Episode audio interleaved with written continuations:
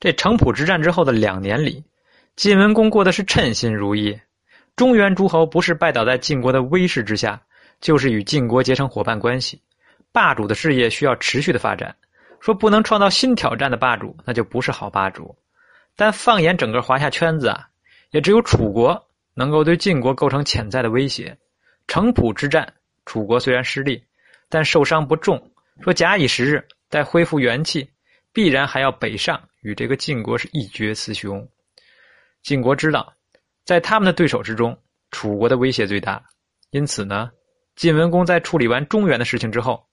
便将矛头对准了郑国，说听众就感到奇怪了，说为什么是郑国呢？明明是楚国人，这个是他的最大威胁，郑国人也会非常的不满并不解。如果说是为了清算城濮之战时，郑国依附楚国的前科，那么这个鲁国更应该受到惩罚。可事实上啊，鲁国却得到了一部分曹国土地作为奖赏，于是。郑国人怀疑晋国之所以要攻打郑国，那是为了报复当年郑国对他的不礼遇。但随后的一些事件证明，原因并不仅仅如此。看来呀，晋国之所以对郑国发动进攻，必定是大有来头。其实呢，郑国从他们受齐国与楚国夹板气的历史中，应该能够明白，他们总是被人欺负的根源在于他们的地理位置。郑国地处周朝领土正当中。它的西面是东周的王姬，东面是齐国、鲁国、曹国、宋国，南面呢是楚国、陈国和蔡国，北面是晋国和魏国。这郑国与齐国、楚国、晋国这三个强国，要么接壤，要么离得不远，正好是大国争霸的枢纽。当北方有大国兴起，想要压服南方的楚国时，必定会先收服郑国；当楚国兴起，想要北上争霸时呢？也会先要收服郑国，此番晋国攻郑是为了将来与楚国对决做好准备。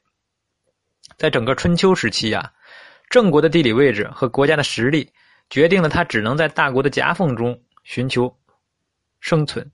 长时间的生存斗争中呢，郑国将齐强与随风岛这两门功夫学的是炉火纯青，南南北两方的强国都心知肚明，但就是拿郑国没有办法。当然了，这是后话。现在的郑国对他们的宿命还没有清晰的认识。城濮之战之后呢，郑国的表现还是比较乖。郑文公担心这个晋文公秋后算账，主动向晋文公承认了错误，双方还订立了盟约。但在晋文公看来啊，这郑文公的表现与他要攻打郑国的意愿那是毫不相关的，这是截然不同的两码事。郑国已经服软了，那晋文公呢，依然是照打不误。可见，这个公正呢，与尊王攘夷的霸主宗旨无关，只是一次赤裸裸的争霸举措。说公元前六百三十年，晋军对郑国发动了一次试探性攻击，结果显示啊，这个郑国可攻。晋文公便于秋天兴大兵来攻，借口是郑国对晋国无礼，又与楚国眉来眼去。晋文公不是一个人在作战，他还喊来了岳父大人秦穆公，而且呢，还有一个向导。那就是公子兰，公子兰是众多深受众多这个深受郑文公摧残的儿子中的一个。说别的不是迫害致死，就是跑到了国国外。公子兰来到晋国，请求这个晋文公主持公道。当然，郑国的情况，公子兰会详细的告诉晋文公。晋文公和秦穆公各率本家军队，将郑国的都城新郑围住了。这个晋军驻扎在这个韩岭，秦军。驻扎在这个范南，晋军呢随即便发动了猛攻，防守的郑军岂是晋军的对手？几番对抗之后，便招架不住了，城墙的垛口被大量的摧毁，城墙岌岌可危。郑国人非常的害怕，找到晋文公，准备签订城下之盟。郑使说出了求和的这个愿望，晋文公呢心中暗笑，说：“看来呀，你们真的不知道我来这是干什么。如果只是要一个城下之盟。”我又何苦这番兴师动众呢？但晋文公没有把真实的想法告诉郑使，而是冒了一个坏主意。郑文公啊，想起了一个人，一个差点将他置于死地的人，于是轻描淡写的说道：“啊，说你们把书瞻交出来，咱们就和谈。”这郑使走了，晋文公呢，冷冷一笑，说：“正是这个书瞻。”当年晋文公过魏的时候呢，劝郑文公如果不能后遇之，便请杀之。晋文公根本不想和谈，却还要白赚郑国一个书瞻，其鬼呀，果然不是盖的。这郑文公啊，听到这个消息之后呢，如获至宝，但又不好意思把书瞻到书瞻那里去做思想工作。不过好在这个书瞻的觉悟高，不用郑文公犯难，就光荣自杀了。郑国人将书瞻的尸体送到晋文公的面前，以为和谈可以开启了。不料呢，晋文公又一次提高了价码，说呀：“说我想再见见这个郑伯，郑伯就是郑文公啊。”郑国人这才知道，晋文公先前提出的条件一点都没有诚意。说得贤臣舒瞻算是白死了，这个仗啊还得继续打。可这仗怎么打呢？说小小的郑国无论如何也不是两大强国的对手，这郑文公很是犯愁，群臣也急得不知所措。最后呢，终于有一名叫做一只狐，这名字起的一只狐，一只狐的大臣呢说话了，说大家还记得烛之武吗？他口才很好，如果让他去和秦军谈谈，秦军啊必然能退。说秦军退了。这个晋军啊，自然也会退走。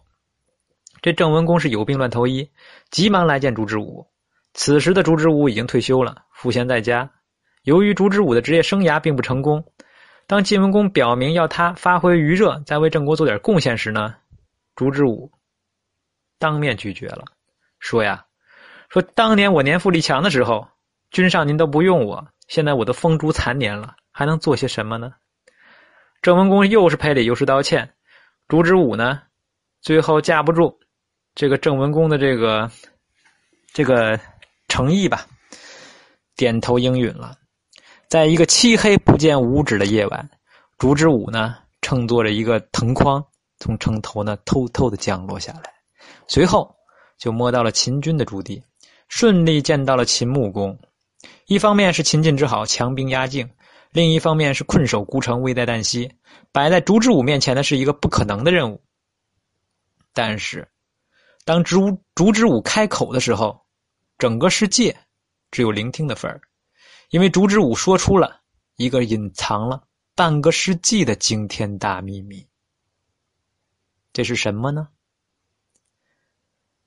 但见朱之武从容的说道：“啊，说秦国和晋国联手围攻郑国。”郑国知道自己快要灭亡了，如果郑国灭亡对您有好处的话，大老远的跟着晋国白跑一趟也算值了。秦穆公在一旁静静的听着朱之武的话，不置可否。朱之武的话锋一转，继续说道：“说越过他国而占领土地，想必您知道其中的难处。秦军再好，也犯不上灭亡郑国来增加晋国的土地吧？晋国的获益就是秦国的损失。”如果放郑国一条生路，作为您东进路上的主人，来回寄存物资，供应饮食也好有个照应，想必对秦国没有坏处吧？这秦穆公听罢，心思有点活动。所以晋国公正之前呢，他并没有想太多，只是在跟，在跟这个秦晋之好的感觉走。现在听烛之武这么一说呀，才知道帮人原来有这么多的讲究。实在的秦人远没有晋人的心眼多，这秦穆公呢，渐渐有些开窍了。烛之武见秦穆公若有所思，知道已经被触动，语气加重，开始下猛药了。他说呀：“说或许您没有忘记，当初您帮助晋军复位的时候，他曾经答应以交辖两地作为报答，但刚做刚过黄河，坐稳军位，就在交峡两地构筑起防御工事。”晋国的形势您是知道的，今天从东方的郑国这边获得土地，改天就会回过头来向西方张嘴，不损害你秦国，还能是谁呢？让秦国受损，使晋国获利，你可要想好了。烛之武这一字一句啊，像钉子一样刺在秦穆公的心里，穿过秦晋之好的帷幕，与晋关系中不堪回首的一幕幕，开始在秦穆公的脑海中闪现。说最早的时候，晋献公先下手为强，吞并了虞国和虢国，将秦国封堵在了关内。随后呢，是晋惠公背信弃义，过河拆桥，而晋怀公更是一个白眼狼，现在的重耳看似厚道，其实也留着心眼说好了给交辖两地，又软磨硬泡的给赖掉了。说想到这些啊，秦穆公突然有点心酸，觉得秦国和自己好失败，与晋国打了这么多年的交道，自己呢一直在被忽悠，被忽悠一次不要紧，痛苦的是呢被晋国四代这个三代四个君主连续不断的忽悠，而且呀。感觉得出来，晋军对付秦国的这个策略呢是一脉相承，已经成了体系。需要的时候就哭穷许诺，对于现的时候呢就推三阻四。面子上是能给尽量给，实惠上是能赖尽量赖。嘴上满满火车的跑高调，手里呢却握着大棒，伺机而动。这就是真实的晋国，这就是真实的秦晋之好。秦穆公终于醒悟了，喜悦之情溢于言表。说：“烛之武啊，你不是可怜的乞求者，你是一个一一个睿智的布道士啊！既然看透了晋国的真实面目，与晋国的合作已无必要。于是呢，秦穆公与郑国人签订了友好条约，又留下了其子冯孙、杨孙三名将领，率一小部分秦军帮助郑国守城，以抵御晋军。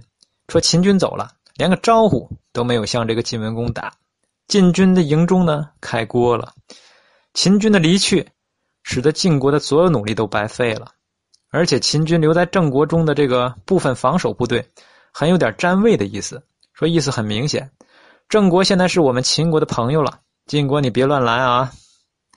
这胡眼啊，非常的生气，提议这个全军追过去打秦军一家伙。晋文公呢没有同意，心里想的是啊，此时与秦国闹翻对晋国不利，嘴上却说呢。说当年啊，如果不是人家秦国的帮忙，咱们也不可能有今天。我看还是算了吧。不久之后，晋军呢也从郑国撤走了。烛之武的一番话，将郑国从存亡线上拉了回来，同时也将所谓的秦晋之好击得粉粉碎。秦穆公经过烛之武的点拨后，对晋朝晋国的观看法呢发生了深刻改变，由追随晋国转到遏制晋国。这无疑是一个巨大进步，但是啊，识别对手是一码事，能不能教训对手，那又是另外一码事。秦国的成长总是离不开交学费，咱们且听下节秦国的萧山噩梦完。